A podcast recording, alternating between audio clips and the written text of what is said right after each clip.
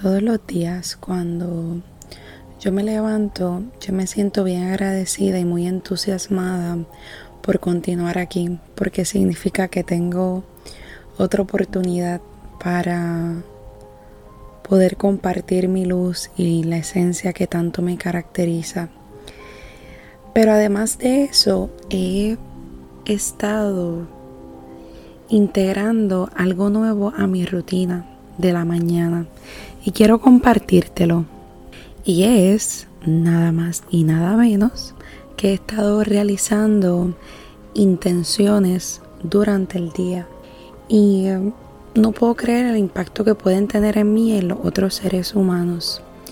Y en momentos tengo la oportunidad de poder compartir ese, esa intención. Y muchas veces me he tomado a mí misma recordándome como intención del día el estar presente, el ir más lento, el divertirme, el estar presente, el recordar alimentarme.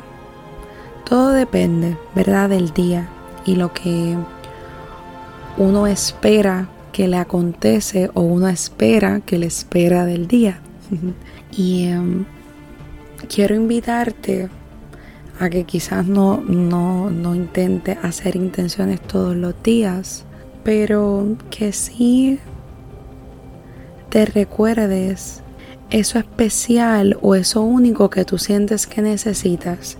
Si es presencia, pues hoy va a ser un día bien fuerte, Vanessa, pero no olvides el estar presente, pero no olvides el ir con calma, pero no olvides el detenerte y respirar.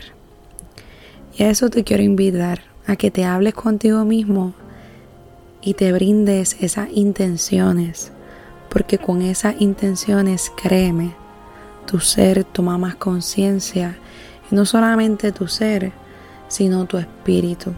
Que estés bien.